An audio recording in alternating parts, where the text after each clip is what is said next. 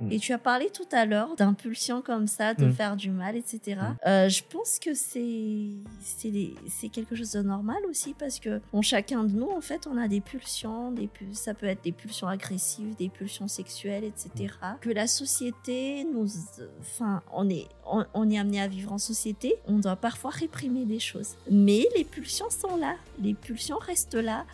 Euh, je- inconsciemment peut-être euh, parfois j'ai des pulsions j'ai envie de faire Si notre podcast vous passionne et vous inspire, il n'y a qu'une seule chose que j'aimerais vous demander, et c'est euh, de vous abonner à nos plateformes.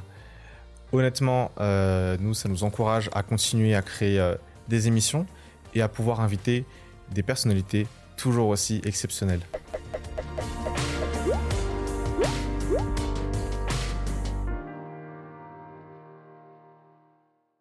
Alors aujourd'hui, dans Storytime, on a le plaisir d'accueillir euh, Ultine. Bonjour. Bonjour.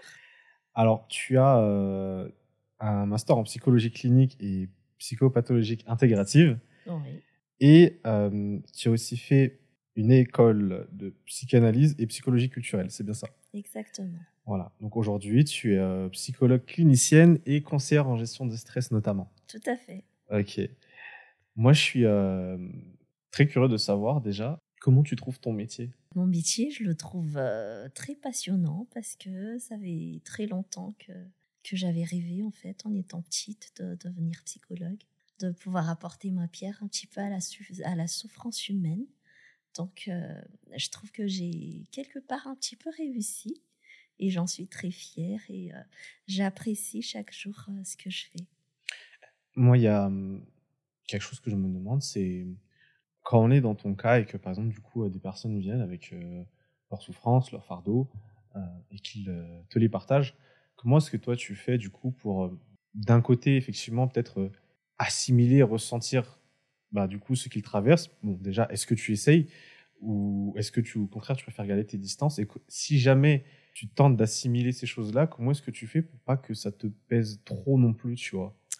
Oui, déjà pour, pour être psychologue, il faut avoir une certaine empathie. Il faut l'avoir, il faut travailler ça aussi, euh, sans en être euh, submergé. Donc, faut pas que ça handicape ta vie. faut pas ramener les problèmes des gens à la maison. Mm. Donc, on apprend ça, à adopter une distance, euh, on, on appelle ça une distance thérapeutique. Donc, une, ni trop près, ni trop loin pour pouvoir accompagner la personne à traverser sa, souffrance ou à traverser euh, une épreuve euh, difficile. Et ça, ça s'acquiert euh, à travers l'expérience et euh, ça se travaille aussi. J'ai fait, Mhm. j'ai déjà fait des séances de, de psychanalyse, euh, donc j'ai pu travailler un petit peu sur euh, sur mes ressentis. Et ça aussi, il y a ce qu'on appelle le contre-transfert, donc Mhm. ce que le thérapeute peut ressentir par rapport au transfert du patient, par rapport à, à ce qu'il, euh, par rapport à la position où le patient te met en fait. Et ça, ça donne des indications thérapeutiques sur comment accompagner la personne. D'accord, mais est-ce qu'au final, ce serait pas euh, une bonne chose si, par exemple, euh, nous, enfin, que les personnes, on va dire, qui ne sont pas dans, dans le domaine de, la psychologie, for- forcément, dans leurs interactions amicales avec les autres gens, puissent justement avoir aussi ce, peut-être ce, cette distance-là, tu vois, ce- ou est-ce que, ou est-ce que tu penses que c'est quelque chose qui est plutôt réservé uniquement pour euh, le domaine, on va dire, professionnel qui concerne vraiment euh, la psychologie euh, en tant que métier? Pour ma part, en fait, euh, il y a vraiment un clivage entre ma vie professionnelle et ma vie personnelle. Donc, je suis, euh, je suis psychologue uniquement dans la vie professionnelle. Uh-huh. Euh, si j'utilise la distance euh, avec mes amis, euh, je ne sais pas ce que seraient mes relations amicales. Mais euh, en tout cas, euh, oui, ça peut, ça peut toujours aider. hein. D'accord. Par curiosité, ça se passe comment quand une personne, du coup, a, a pris conscience que donc, voilà, elle a besoin de, de consulter, elle a besoin de se faire aider, de se faire accompagner. La personne prend contact avec toi. Et la première séance, euh, ça se passe comment? Ça dépend. Euh, là, là, maintenant, ça fait 9 ans que j'exerce. Et euh, c'est très différent d'une personne à l'autre. Ah ouais, ok, d'accord. Parfois, c'est le silence qui règne pendant, euh, pendant toute la durée de la session.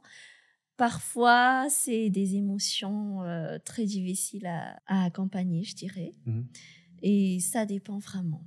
Parfois, la, la session ne suffit pas à la personne pour, euh, pour dire tout ce que tout ce qu'elle a tout ce qu'elle a encaissé depuis, tout ce qu'elle a réprimé, et qu'on lui offre en fait un, euh, un espace pour euh, pour déballer tout ça. Parfois, la session ne, ne suffit pas à la personne, donc ça ça diffère vraiment d'une personne euh, à l'autre, d'un d'un moment à un autre. D'accord. Et quand c'est le silence, il se passe quoi? Genre, vous regardez juste comme ça, euh, dans Il le blanc se des passe yeux euh. beaucoup de choses. Ah ouais? Il se passe beaucoup de choses parce qu'en fait, nous, on se dit que euh, il faut parler pour exprimer, mais en fait, non. Il y a le silence qui peut dire beaucoup de choses. Mhm. Et parfois, il y a des personnes qui, a- qui ont besoin de ce silence pour, euh, pour élaborer sa pensée, pour, euh, pour prendre du recul. Donc, euh, le silence euh, peut être très bénéfique. T'as une manière de faire, t'as as un genre de système euh, que tu utilises peut-être avant chaque consultation où clic, tu passes en mode voilà, en mode pro euh, vraiment euh, pour accompagner Ou est-ce qu'on va dire que c'est toujours toi et c'est juste euh, une- quand tu consultes, c'est juste une continuité de, de toi, comment tu es au, au jour le jour? Quand je reçois quelqu'un, j'essaie vraiment de donner toute ma disponibilité psychique à la personne. Donc, si, euh, si je pense encore à des choses personnelles, Mmh. euh, à des problèmes, euh, je peux retarder la session avec la personne pour Ah oui? vraiment Mm. prendre le temps de d'être disponible pour la personne. Parce que déjà c'est pas facile de de enfin de d'écouter c'est pas facile de d'accompagner la personne à élaborer ses ressentis. Et donc euh, j'ai besoin d'être disponible aussi pour euh, pour euh, pour être efficace. Et genre, tu, tu as fait genre peut-être de la méditation avant, ou je sais pas, est-ce que t'as. Il y a un rituel en particulier, tu vois, ou pas vraiment? Non pas vraiment. D'accord. mais mais lorsque je sens que, que je peux y aller, que, que je pense pas à, à des choses euh, qui ne sont pas professionnelles, euh, je commence, j'y vais. Il y a un verbe que tu as utilisé que je trouvais pas mal du tout, euh, qui est très intéressant. C'était écouter. Oui. Parce que je pense qu'il y a écouter, écouter. Dans ton cas, à toi, écouter, ça, ça se manifeste comment? Ça prend quelle forme? Écouter, c'est euh, écouter ce qui est dit et ce qui n'est pas dit. Écouter, c'est entendre euh, tout ce qu'il y a autour de la parole, des gestes, euh, de ce que peut dégager la personne. Donc c'est un tout en fait. C'est une écoute active aussi parce que il faut que la personne reçoive un feedback après. Il faut que faut que la personne sente qu'elle est entendue. Donc c'est beaucoup de choses. Et dès le départ, pendant la enfin, à partir du moment, on va dire, où il y a, commence à avoir un, un- un échange entre toi et, et euh, la personne qui demande à être euh, accompagnée et soutenue, est-ce que vous fixez euh, dès le départ, tu vois, genre par exemple, euh, un, un objectif ou est-ce que à n'importe et à, à partir de ce moment-là, vous dites, ok, euh, notre euh, la- l'accompagnement c'est fini ou est-ce que par exemple euh, c'est vraiment euh, au feeling, euh, la personne un jour, euh, elle appelle, dit Ah, c'est bon, euh, je me sens mieux, je plus repasser. Euh, ben en fait, la personne, quand elle vient à la première session, elle vient avec une problématique. Elle vient avec, avec un problème, avec quelque chose. Et en fait, on essaie de définir l'objectif. Et puis après, de voir à quelle fréquence peut-être on va se voir, combien de temps on va se voir, etc. Ce qui se passe d'habitude, c'est que quand la thérapie avance, en fait, quand, quand l'accompagnement avance, à un moment, la personne se sent bien et se dit bon, ça y est, euh, j'arrête tout parce que je me sens bien. Et non, euh, moi, je ne conseille pas ça parce que euh, il faut que, que ça soit quelque chose de maintenu, en fait. Il faut pas que ça soit un bien-être qui, qui passe et puis qui, qui repart après. Mais il faut que ça soit quelque chose d'assez régulier avant de, avant de penser à arrêter euh, l'accompagnement psychologique ou la thérapie.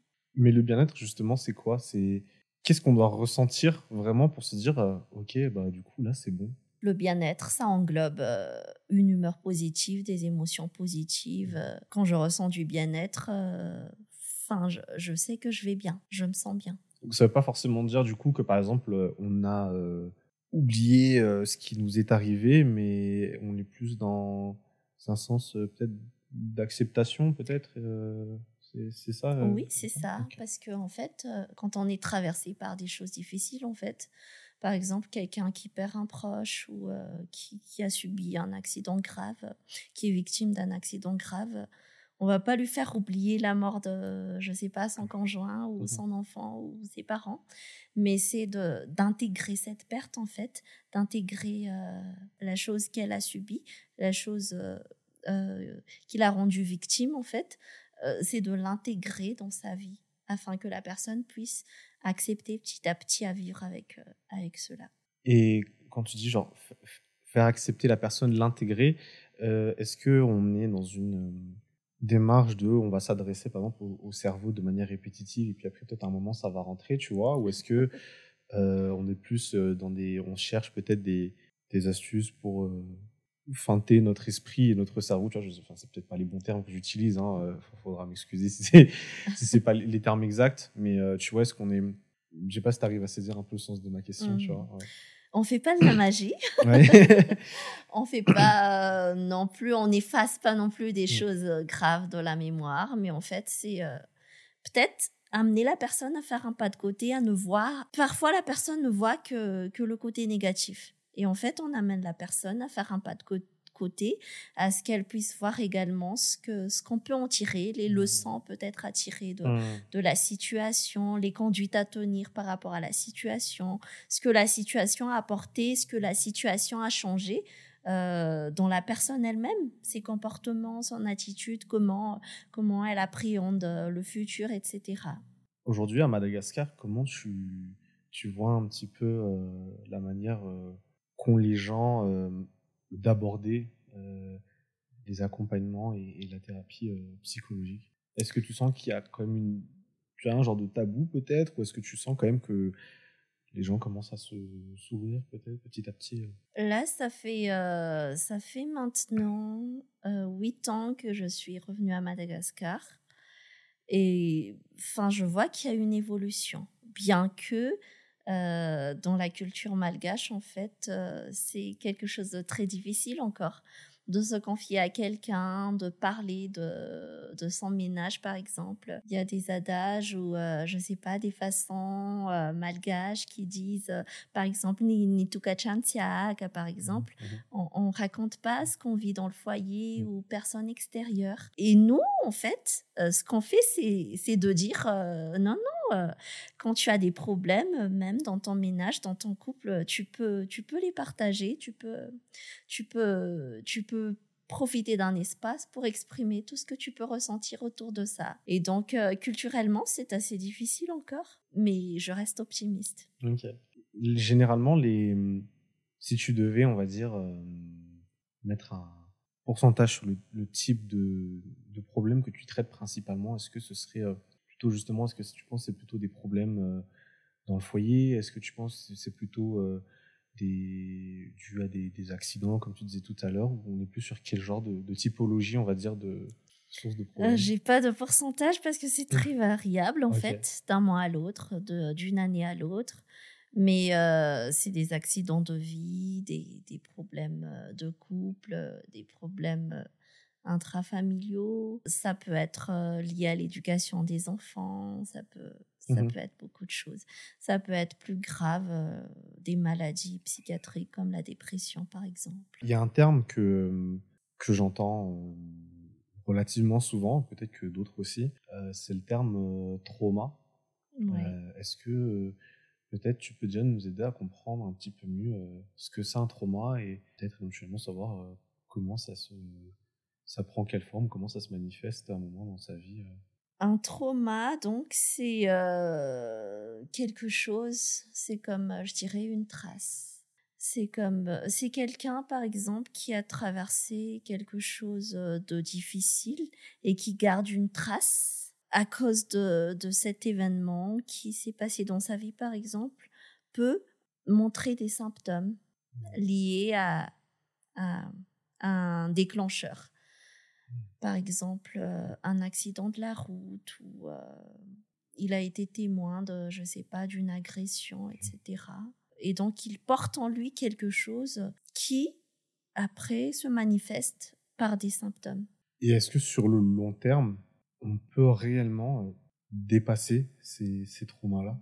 Oui, on peut dépasser ça grâce à l'accompagnement psychologique, par exemple. C'est de permettre à la personne, en fait, qui a été traumatisée, d'avoir un espace pour, euh, pour s'exprimer librement, pour dire ce qu'elle ce qu'elle a pu ressentir au moment où il y avait le, le déclencheur, l'événement traumatique. Et puis de, de trouver des, de trouver peut-être des, des, des, solutions par rapport à ce que la personne vit à cause de cet événement traumatique. Est-ce que tu penses qu'on a tous des traumas Je sais pas. je sais pas. Très bonne question. Mhm. Je dirais que je dirais non. Je dirais non. Ça, voudrait donc dire que potentiellement donc il y a. Est-ce que tu penses que c'est parce que donc certains ont eu on va dire euh, une vie meilleure là je mets des guillemets euh, que donc du coup euh, voilà on va dire tout se passait plus ou moins bien ou est-ce que c'est parce que tu penses qu'à la base il y a peut-être certains êtres humains qui sont plus perméables on va dire à, à ce que voilà la vie leur laisse des traces, comme tu disais euh, Je dirais que déjà, on est chaque personne est différente. Et on a aussi, euh, il y a des personnes, par exemple, qui ont une plus grande capacité de résilience par rapport à un même événement traumatique. Peut-être qu'il y a certaines personnes qui gardent vraiment des cicatrices énormes, tandis que d'autres, c'est comme si c'était des égratignures en fait. Mmh. Donc euh, chaque personne est différente et, et, ça aussi c'est par rapport à ce qu'on a traversé, par rapport à par rapport au trauma précédent, ce qu'on mmh. a déjà pu traverser dans le passé. Mmh. Donc tout ça, ça entre en cause. Euh, notre histoire de vie, notre personnalité, euh, notre environnement de vie, mm. tout ça, en fait, ça, ça contribue au fait que qu'on soit plus ou moins impacté par un, par un événement traumatique. Mm. Et c'est quoi ce qu'on appelle euh, un, alors on dit un, crise post-traumatique? État de stress post-traumatique. Post c'est ça, merci.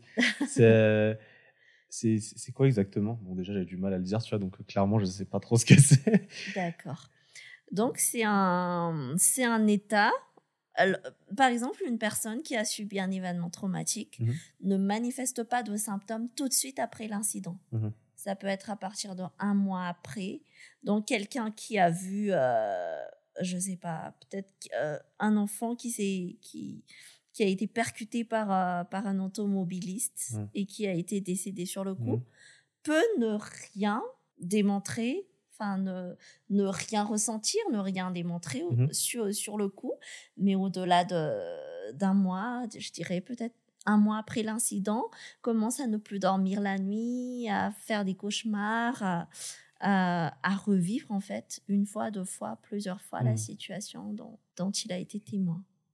Tu parlais justement de, de rêver, de mmh l'aspect des rêves. Euh, je me suis souvent posé une question, c'est euh, qu'est-ce qui influe euh, nos rêves tu vois, c'est, est-ce que, est-ce que tu sais, euh, éventuellement, tu as des pistes de peut-être qui font que.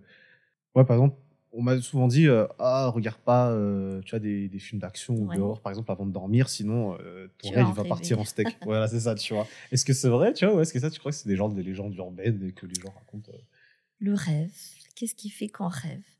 Dans le rêve, en fait, il y a notre vie de d'éveil quand on est réveillé comme ça. Mmh. Et il y a l'inconscient qui, qui, se manifeste aussi à travers le rêve. Euh, il y a Freud qui a dit le rêve est, euh, euh, la voie d'accès. je ne me rappelle pas de la phrase exacte, mmh. mais c'est une voie d'accès à l'inconscient. Donc il y a des contenus peut-être que tu as refoulés qui reviennent à travers le rêve. Donc, euh, c'est un mélange de, de, ce que tu as vécu quand tu es réveillé et de contenu latent, de contenu inconscient également, de, de ce que tu aimerais faire, de, de ce qui s'est passé peut-être dans ton enfance ou euh, des événements qui, que tu as refoulés, que tu as oubliés mmh. et qui se manifestent dans ta vie de rêve. En vrai, si euh, on pouvait avoir accès aux rêves des individus, ce, serait, ce serait ouf parce qu'en fait, on aurait accès du coup limite, il euh, n'y a plus de pudeur, là, tu peux plus te cacher. Euh, tout est, entre guillemets, mis à nu, tu vois, genre... Euh. ça peut être dangereux. ouais, ça peut être dangereux. En vrai, si... Bon, je sais pas si les gars, il y a des gens qui bossent dessus ou pas, mais... Tu es aussi conseillère en, en gestion de stress. Ouais. Déjà, est-ce qu'il y a euh, différentes formes de stress? Parce que tu vois, bon, il y a le stress où euh, bon, il y a peut-être des gens qui sont tout le temps angoissés, donc eux, j'imagine que c'est vraiment du stress euh, vraiment enfin, bien, bien costaud, quoi. Et il y a, euh, bon, par exemple, tu fais ta soutenance, euh, tu vois, par exemple, pour ton master, bon, t'es peut-être un peu stressé et limite, euh, c'est normal, tu vois. Donc, je pose la question, est-ce qu'il y a plus genre, genre de stress Oui, et le stress n'est pas mauvais en soi. Mm.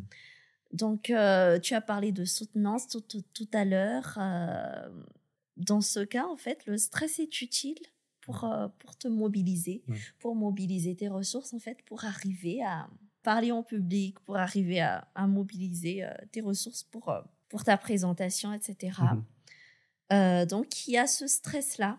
Mais quand le stress devient, quand le stress atteint un certain degré, ça peut, au contraire, inhiber tes ressources.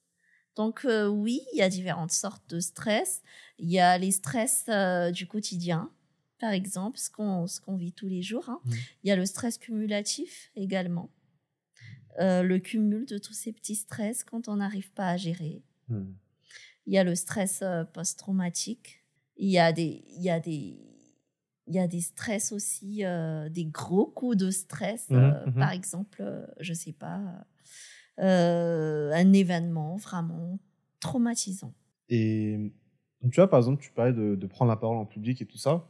Moi, ce que, ce que j'ai remarqué, en tout cas après ça, ça, ne concerne que moi, ça n'engage que moi, c'est que les 10-15 premières secondes sont vraiment difficiles parce que généralement, on a la gorge un peu sèche, on a la bouche un peu pâteuse. Mais euh, dépasser en fait ce, stade-là, on dirait que ça, roule tout seul.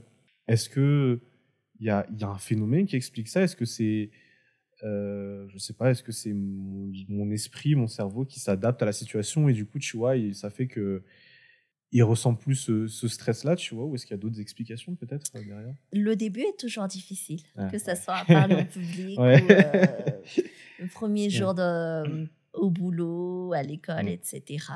Donc, euh, il y a une partie de... as un petit peu répondu à la question Mhm. quand tu as dit que après il y, a le- y a le cerveau qui s'adapte à la situation.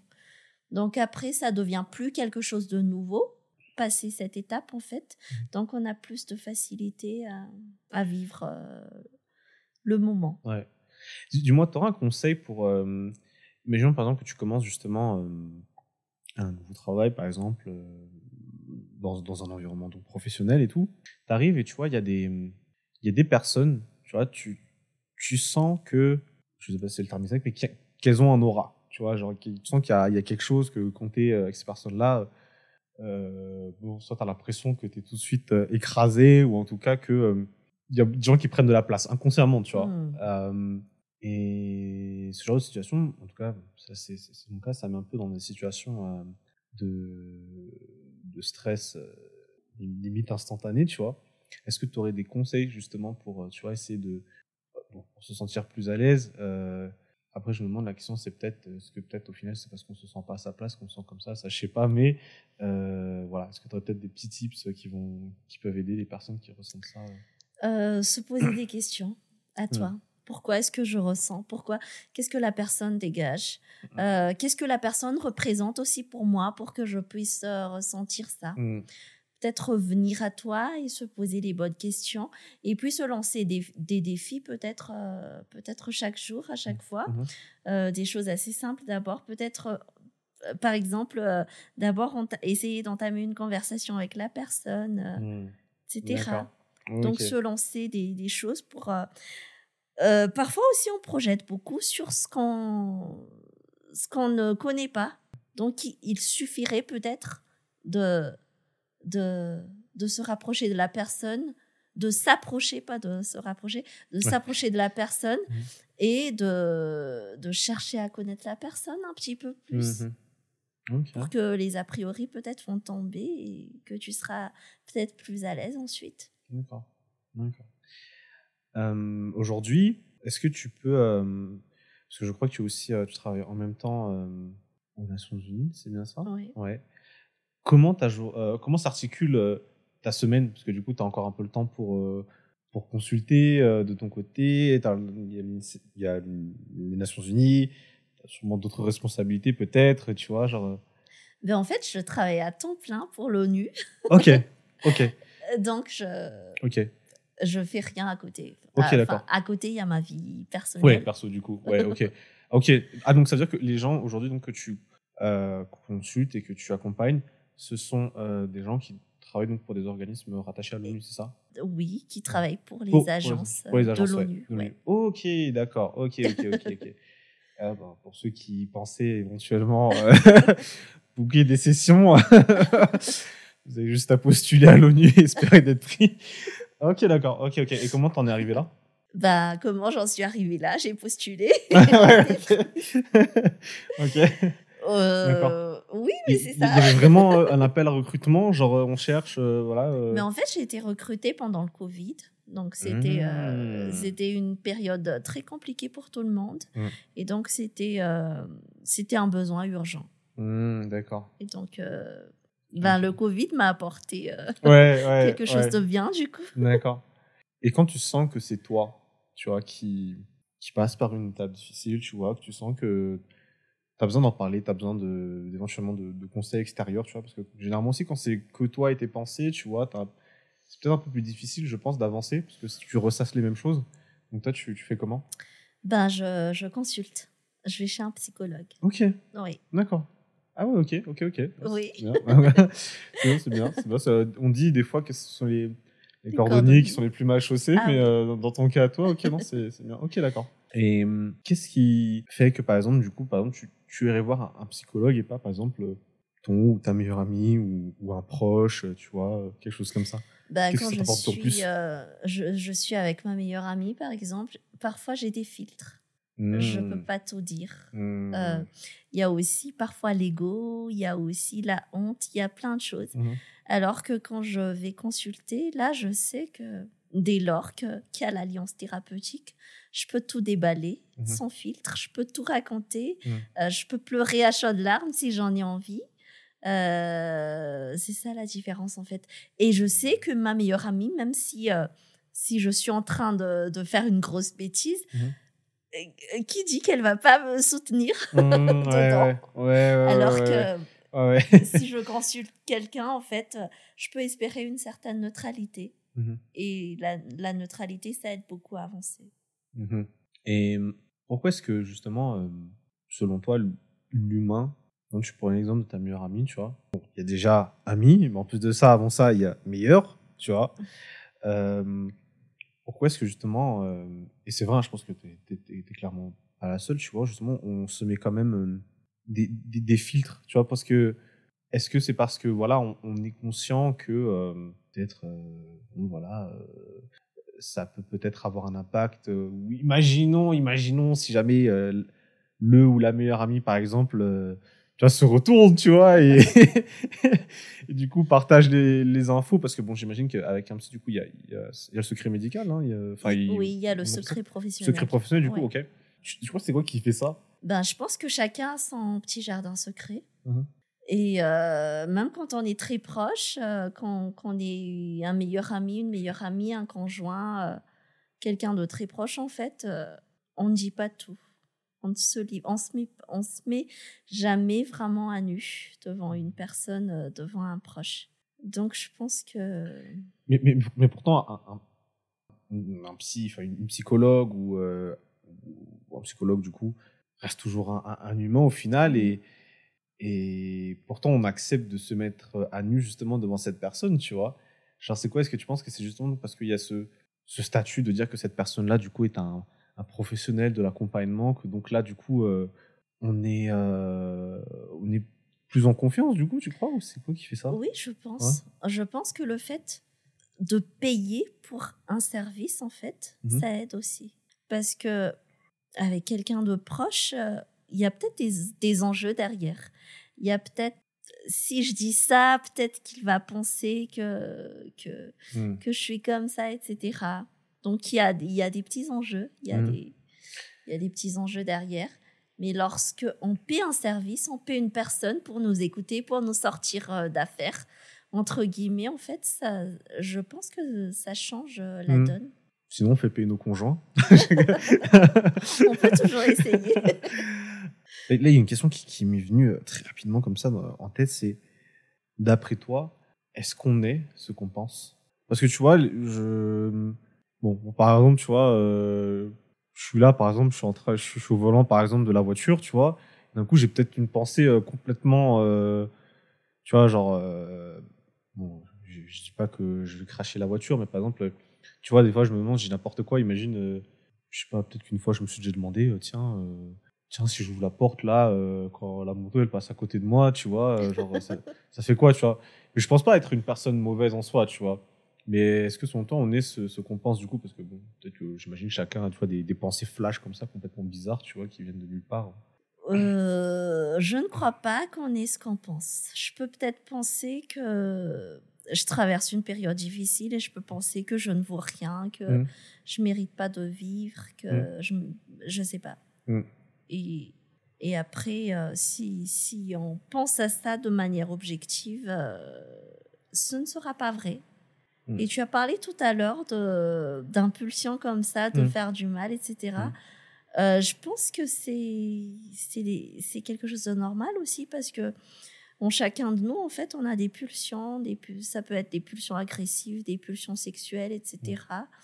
Euh, que la société nous, enfin, on est on, on est amené à vivre en société et on doit on doit parfois réprimer des choses. Mais les pulsions sont là, les pulsions restent là.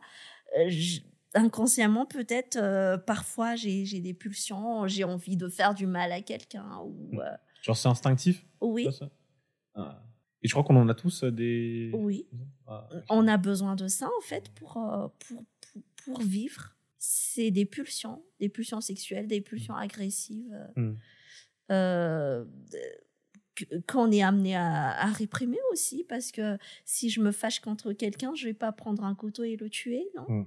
Mais est-ce qu'il faut quand même d'une certaine manière essayer de l'externaliser. Genre par exemple, imaginons si j'ai des, des pensées euh, agressives par exemple, est-ce qu'il faut que du coup euh, j'aille euh, à la salle de sport et que je frappe un peu de ball par exemple. Ou est-ce que tu vois, l'idée c'est de plutôt canaliser et de essayer de laisser couler euh. L'idée, c'est euh, c'est d'abord d'avoir un endroit pour exprimer ça.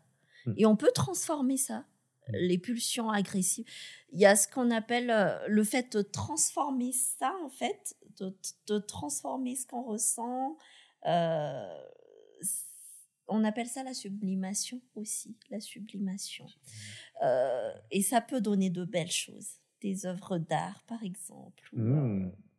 On peut transformer ces ressentis-là, même les ressentis négatifs, en quelque chose de, joli, de, joli à voir, euh, en quelque chose de positif. Euh, on peut exprimer ça et on peut transformer ça. Donc, euh, Est-ce que ça voudrait dire du coup que chaque individu normalement sur Terre devrait avoir un, du coup une, thérapie propre à lui-même? Tu vois, genre par exemple, tu parlais par exemple de faire du dessin, tu vois, mais si jamais chaque individu sur Terre, si on part du fait que tout le monde a ces, ces pulsions-là euh, instinctives, que chacun normalement, si dans, dans, le, dans le meilleur des mondes, devrait justement avoir cette activité, cette manière de, de transformer euh, ces ressentis-là. l'idéal, c'est de savoir le faire. Ouais. L'idéal. apprenons à dessiner ou. euh, Mais en tout cas, faut que, faut que chacun, l'idéal aussi, c'est que chacun puisse exprimer ce ressenti-là. Pour ne pas ressentir le trop plein, en fait, d'avoir un espace pour, euh, Mm. pour exprimer ça. ouais. Et donc, si jamais, ben, c'est pas avec les meilleurs amis ou les conjoints et tout, du coup, c'est de, voilà, ben, trouver un endroit où on se sent safe. Donc, peut-être, euh, du coup, euh, se faire accompagner, consulter euh, un ou une psychologue. euh. Ok. Mm. Comment tu, euh, tu envisages ton avenir à toi? Comment j'envisage mon avenir? Euh, C'est c'est très vaste comme question. Effectivement. Euh, D'un point de vue professionnel, euh, ben, je, j'espère euh, pouvoir accéder à un poste international peut-être. Hmm. Et puis, d'un point de vue personnel, euh, de passer de toujours des moments de qualité avec mon mari, Mhm. avec mes enfants. Mhm. Mm. Mm. Super. Quand tu disais euh, passer à un rang international, tu veux dire parce qu'aujourd'hui tu es consultante individuelle nationale du coup et l'idée c'est de tu veux dire donc de passer vraiment au rang de- d'expert international, c'est ça? Euh, je suis malgache, j'ai été recrutée à Madagascar. euh, oui, donc je, je, je, suis, je suis un staff national pour Mhm. l'instant, Et pour le donc, moment. et donc tu aimerais plutôt exercer à l'étranger du coup Oui. ou- Ok, ah, ok. ok. Du moins, euh, du moins, expérimenter ça, réexpérimenter Mhm. ça. Et tu penses quoi de, des consultations qui se font en ligne? Est-ce que tu penses que c'est c'est réel? Genre, c'est dans le sens où c'est vraiment utile, ça peut vraiment aider Ou est-ce que tu penses que c'est juste. euh, bon, je veux pas dire juste, mais. Ou est-ce que tu penses que c'est surtout une manière, on va dire, euh, d'optimiser ses revenus Parce que, bon, voilà, euh, à distance, il y a peut-être des choses aussi qu'on n'arrive pas à capter, tu vois? Ça dépend vraiment des cas. Hmm. Moi, j'utilise beaucoup ça parce que je couvre, je couvre tout Madagascar. Donc, euh, comme je peux pas être partout, Ouais. je suis obligée de, de proposer des sessions en ligne. Ça dépend vraiment des cas. Il y a des cas où euh, l'idéal, c'est que la personne puisse rencontrer euh, le professionnel en présentiel. Par contre, il y a des cas où, où c'est bon aussi d'avoir des sessions en ligne. Donc, euh, pour moi, ça dépend. C'est c'est vraiment au cas par cas. D'accord. Mais ça peut être efficace? on approche de la fin de notre discussion. Moi, je voulais te demander aujourd'hui, bon, étant donné que bon, ceux qui nous écoutent du coup ne pourront pas, euh, par exemple, euh, se faire accompagner par toi s'ils ont des besoins ou autres, est-ce que tu aurais un, conseil, on va dire, de, vie à partager peut-être, tu vois, euh, pour aider tout à chacun, peu importe où il soit, peu importe la situation qu'il se trouve, pour voilà, être bien, avoir cette sensation de, bien-être, comme tu disais au début? Oui, moi, ce que j'aimerais dire, euh, je, le dis, je le dis tout le temps, de toute façon, euh, à, chaque, euh, à Mhm. chaque fin de, de session avec une personne, en fait, prends soin de toi. Ça englobe beaucoup de choses, en fait, mais parfois on s'oublie et parfois on oublie de, de, de, de prendre soin de nous-mêmes. Et c'est très important pour être bien avec soi, en fait. Pour être bien avec les autres, il faut commencer par soi. Donc, c'est euh, c'est penser à soi, c'est prendre des moments d'être bien avec soi, d'être bien avec les gens qu'on aime, de penser euh, à son futur, à comment on se voit, je sais pas, dans, dans un an, dans deux ans. Mais c'est important de, de, de savoir prendre soin de soi et de s'autoriser à le faire.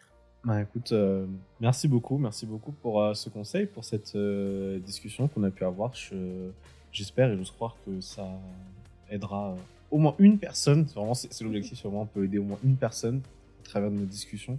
Euh, et euh, bah, écoute, je te souhaite vraiment beaucoup de succès aussi bien dans ta carrière professionnelle et que tu puisses continuer à fulfill your dreams par rapport à ta vie personnelle.